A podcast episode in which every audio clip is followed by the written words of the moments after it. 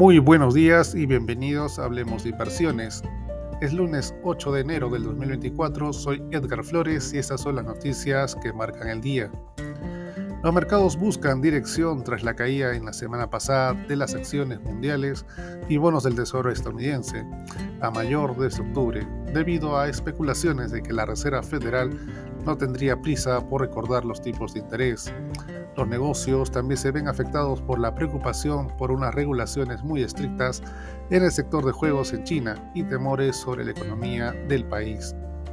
De momento siguen las apuestas a favor de un recorte de los tipos de interés en marzo, pero un factor clave en la política de la Fed, la inflación al consumo en Estados Unidos. Se conocerá el jueves.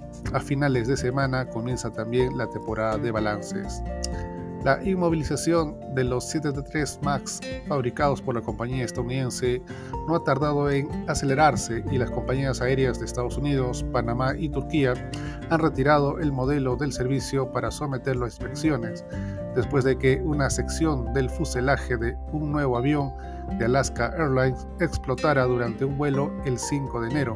Las acciones de Boeing caían más de 9% antes de la apertura de las bolsas.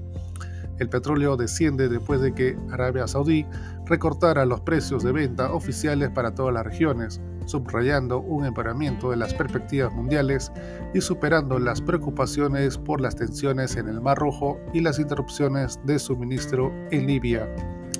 Merck está, está en negociaciones avanzadas para adquirir Harpoon Therapeutics, un fabricante de medicamentos contra el cáncer, por unos 700 millones de dólares, según Bloomberg es probable que un fármaco más vendido, la inmunoterapia contra el cáncer, Keytruda, que generó 20.900 millones de dólares en el 2022, se enfrente a la presión sobre los precios a finales de esta década.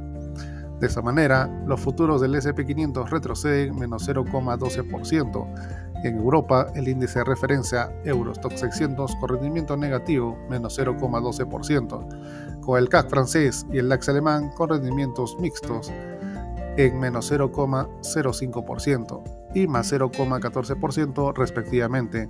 En Asia, el Nikkei japonés con un avance de más 0,27%, al tiempo que el Hansen y el índice de Shanghai tuvieron retornos bajistas de menos 1,93% y menos 1,42% respectivamente.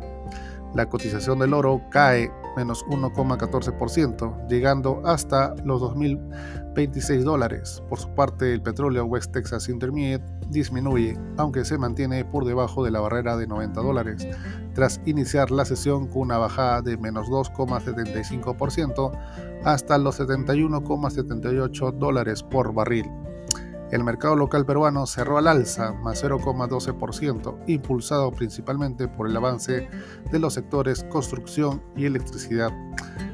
Jaime Roche, presidente del grupo Moody's Investor Service, estima una recuperación económica en 2024 para Perú, debido a una baja inflación y un impulso a la inversión privada.